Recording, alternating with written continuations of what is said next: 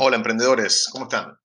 En el día de hoy quiero que hablemos y quiero contarte cuáles son para mí las tres más importantes lecciones que nos ha dejado esta pandemia al mundo emprendedor.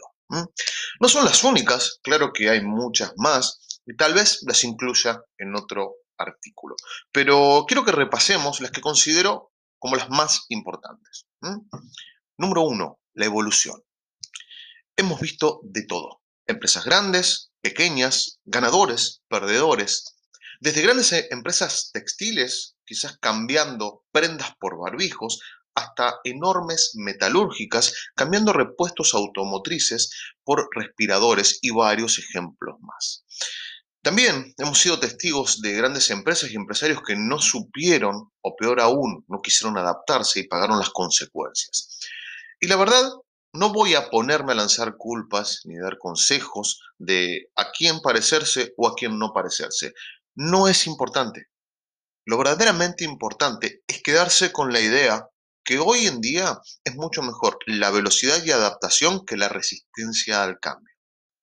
Quienes se adaptaron, evolucionaron.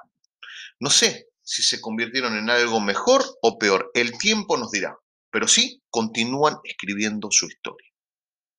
Quienes se resistieron, en su mayoría, sufrieron gigantescas pérdidas y muchas de ellas, eh, muchas de estas empresas, irán a una inminente extinción. Número dos, el salto. Lo que se pensaba que pasaría paulatinamente en los próximos 10 años sucedió de un día para el otro y sin preguntarnos. El mercado dio un enorme salto a modalidades de compra online como nunca había sucedido. El fenómeno de la pandemia y la imposibilidad de salir o sugerencias de quedarte en casa fueron en gran parte eh, los culpables o quienes ayudaron a que el comercio online explote en ventas. Desde alimentos hasta esparcimientos, desde jóvenes hasta los más ancianos, todo el mundo compra por Internet.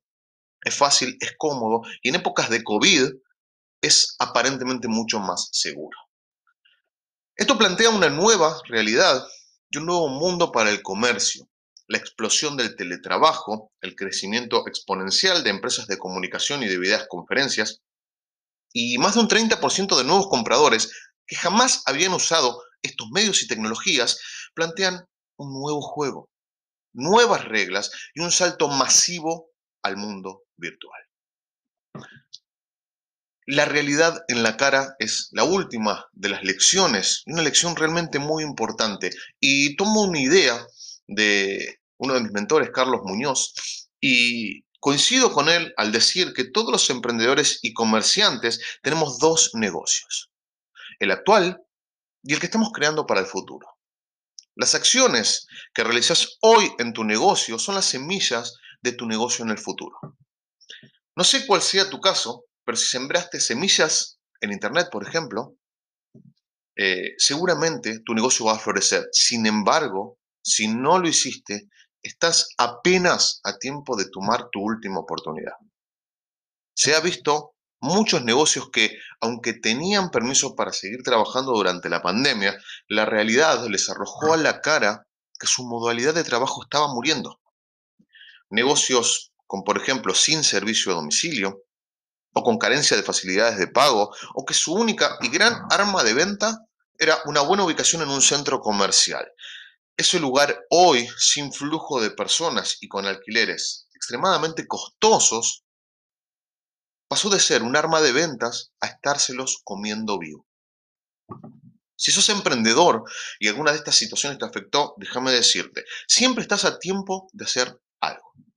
De hecho, la peor decisión es, la parálisis, es quedarte quieto. Poné la pausa, deja que el miedo desaparezca de una vez y comenzá de a poco a hacer esos ajustes que tu negocio va necesitando. Mantenete atento a los cambios, hoy es muy importante. Y recordá que en cada decisión siempre tiene que estar en el medio tu cliente, eso que el cliente quiere, eso que lo hace sentir mejor, más cómodo, más feliz. Ponete a pensar de qué manera podés ajustarte y llevar adelante los cambios que tu negocio necesita para adaptarse a este nuevo mundo. Te dejo un gran abrazo y nos vemos en el próximo capítulo.